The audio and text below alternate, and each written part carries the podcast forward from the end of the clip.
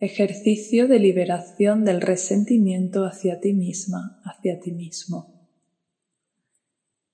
Igual que hicimos con tu madre y con tu padre, vas a tomarte un par de días para reflexionar sobre todas esas cosas que te echas en cara a ti misma.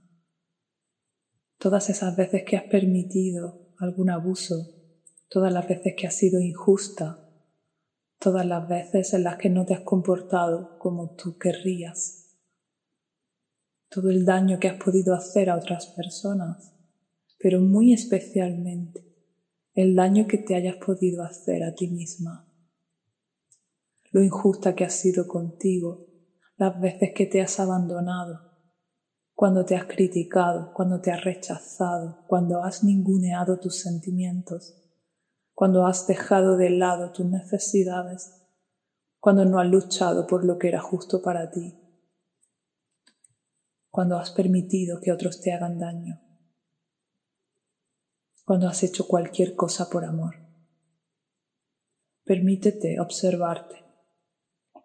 Es cierto, no eres culpable de nada de eso. Si hubieras podido hacerlo mejor en el pasado, lo habrías hecho. Pero es importante colocarnos en esta situación en este momento para poder estar en paz con nosotras mismas en el futuro. Ahora sí es momento de ser crítica contigo, es el momento de ser analítica, es el momento de dar en la llaga. Permítetelo, va a ser solo un momento, pero puedes ser cruel contigo en este momento, en el sentido de exigirte muchísimo más de lo que normalmente harías, porque esto te va a permitir conectar con la ira. ¿Qué cosas he permitido? ¿Qué cosas me he dejado hacer? ¿Y qué cosas me sigo haciendo a mí misma cada día?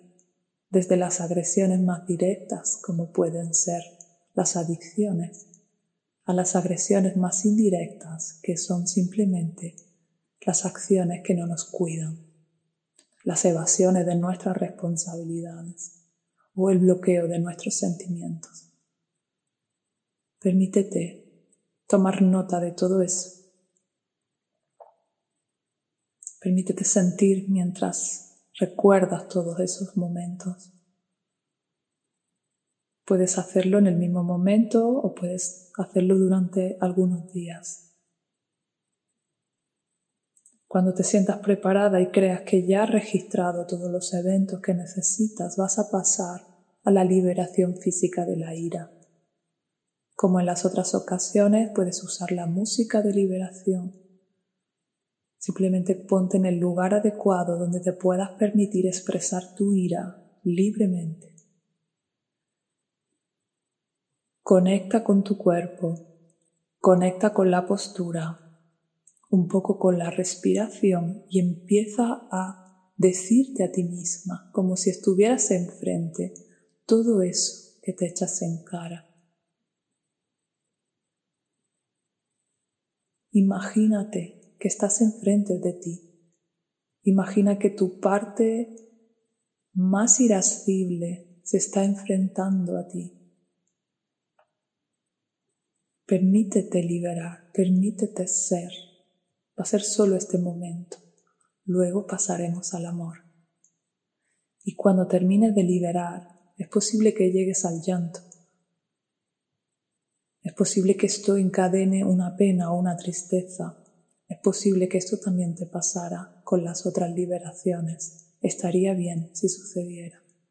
Porque de alguna manera, cuando libero la ira, hay también una pérdida. Estoy soltando una parte de mí Estoy soltando una parte de mi pasado y eso es una pérdida. Y es posible que haya un pequeño duelo.